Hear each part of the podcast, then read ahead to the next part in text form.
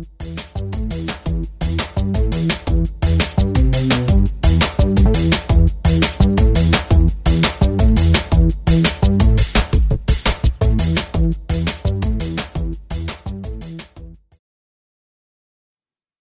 ーテックポッドキャストの放送を始めます。こんにちは。テーテックポッドキャストです。このポッドキャストは Google の無料の人工合成音声でお送りしています。多少音質が悪いですが、ご容赦願います。このポッドキャストは、非エンジニアの私が気になるテックな話題を適当に話すだけの内容です。最近、個人的にバタバタしており、ポッドキャストの投稿ができない状況です。不定期に、ポッドキャストを投稿していくつもりです。今回は、最近、使い始めた有料のウェブサービスについて話したいと思います。二つありますが、今回は一つ目のオンラインストレージのメガについて話します。メガはニュージーランドのオンラインストレージサービス企業です。オンラインストレージとは、ワード、エクセル、写真、動画などのファイルをオンラインで保存できるサービスです。Google ドライブや Dropbox が有名で使っている人も多いだろうと思います。オンラインストレージには有料と無料のプランがあるものが多いです。最近無料で保存容量が無制限のサービスだった Google フォトが容量制限を初めて話題になりました。私は今までは Google ドライブの無料プランを使っていました。Google ドライブは保存容量が 15GB なので、そんなに多くのファイルは保存できません。そこで私は自宅に0度構成の NAS を導入して使っていました。0度構成なのでデータ消失対策はできていますが、ハードウェアなので壊れてしまう可能性はあります。さらに、自宅の NAS にはインターネット接続機能がないので、外出中はデータにアクセスできず不便でした。そこでオンラインストレージの有料プランを探したわけです。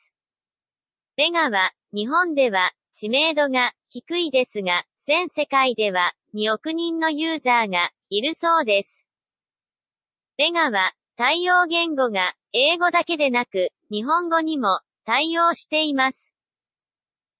メガは以前はメガアップロードというサービス名で著作権侵害のファイルが多く問題がありました。しかし、現在はそのようなこともなくなったみたいです。メガは以前は無料で 50GB まで使えましたが、最近は 15GB の保存容量が通常みたいです。有料プランでは一番安いプランでも月額650円くらいで 400GB まで使えます。私は 50GB くらいは使いたかったので一番安いプランを契約しました。メガはブラウザーでのアップロード、ダウンロード操作やファイル共有がわかりやすく簡単です。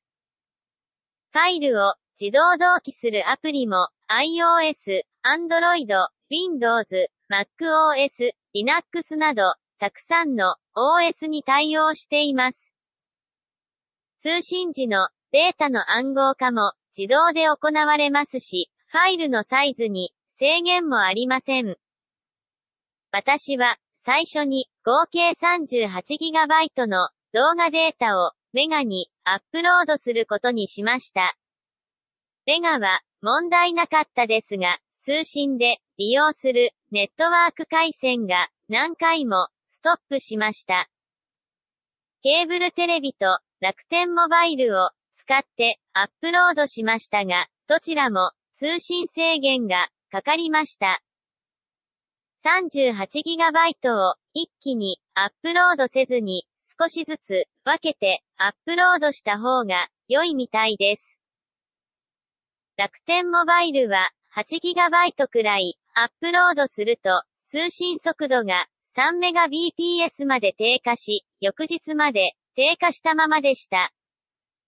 メガのサポートは一番安いプランではメールでの問い合わせですが、その日のうちに回答がありました。日本語のわかりやすい回答メールでサポートも良いみたいです。結局、数日かけて 38GB をアップロードできました。ベガは6カ国くらいのデータセンターにデータを分散して複数のデータセンターに保存する仕組みだそうです。データロストの可能性もかなり低いと思います。その後、複数のパソコンで自動同期していますが、問題なく使えています。また、同期自体も早いと思います。ベガのいまいちなところは、私は2つあると思います。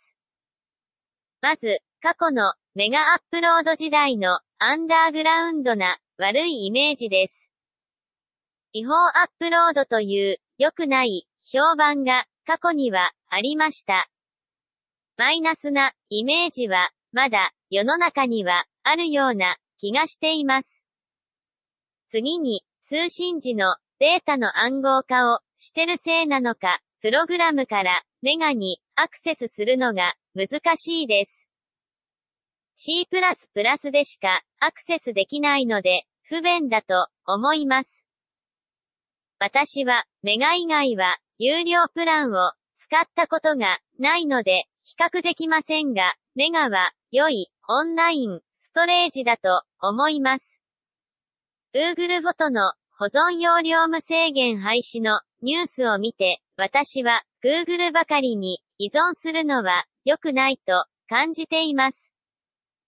皆さんもオンラインストレージの有料プランを調べてみてもいいかもしれないですね。